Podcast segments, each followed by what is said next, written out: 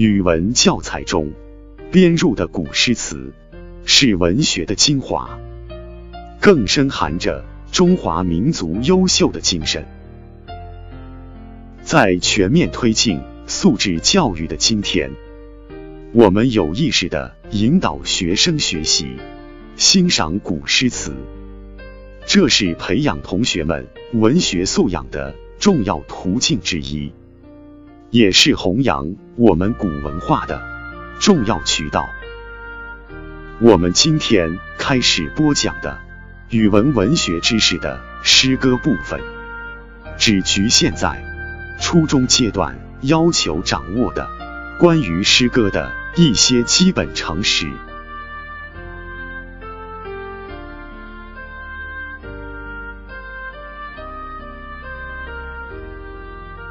诗又称诗歌，是一种用高度凝练的语言、形象表达，作者丰富情感，集中反映社会生活。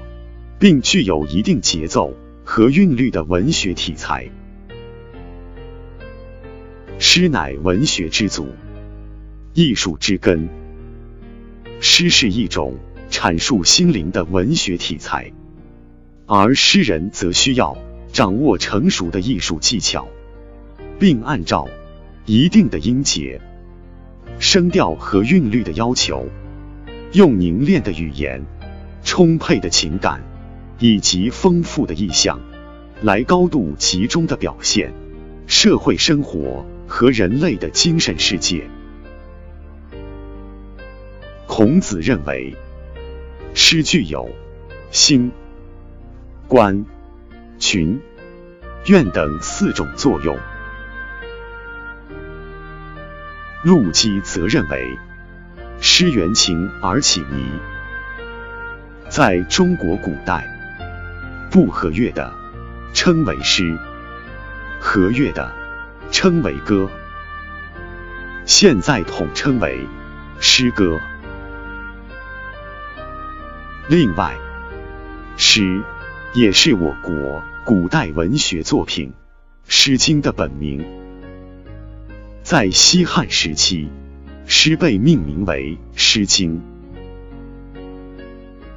诗歌源于宗教。还有一种形式，起源于劳动。原始人一面劳动，一面发出单纯而有节奏的呼叫，以忘却劳动带来暂时的痛苦和振奋精神，协调动作。渐渐的，这种单纯而有节奏的呼叫声，发展成为。模仿劳动本身的声音和表达劳动者本身感情的诗歌。鲁迅先生曾经说过：“诗是韵文，从劳动时发生的；小说是散文，从休息时发生的。”所以，我们说，诗。是普遍的艺术，是一种最为古老的文学艺术样式。诗体按内容分，有抒情诗、叙事诗、说理诗。抒情诗是通过抒发诗人的感受来反映社会生活的，叙事诗以叙事和写人为主。通过较完整的故事情节和人物形象的描述，来表达作者的思想感情，反映社会生活。说理诗侧重于讲道理和发议论。按表现形式分的话，有中华传统诗和外事诗两大类。中华传统诗有古风。格律诗，格律诗就是律诗和绝句，又称近体诗、词、曲等。外事诗，习惯称为白话诗，有十四行诗、自由诗等。古诗在时间上指一八四零年鸦片战争以前中国的诗歌作品。从格律上看，古诗可分为古体诗和近体诗。以唐朝为界限，以前的诗歌均为古体诗，其后古体诗渐渐式微，逐渐消亡。古体诗又称古诗或古风。古体诗没有一定的格律，是古代的自由诗，一般分为四言诗：五言古体五古，七言古体七古，杂言体。近体诗又称今体诗。从《诗经》到南北朝的庾信，都算是古体诗。但唐代之后的诗歌不一定都算近体诗，具体在于格律声韵之分。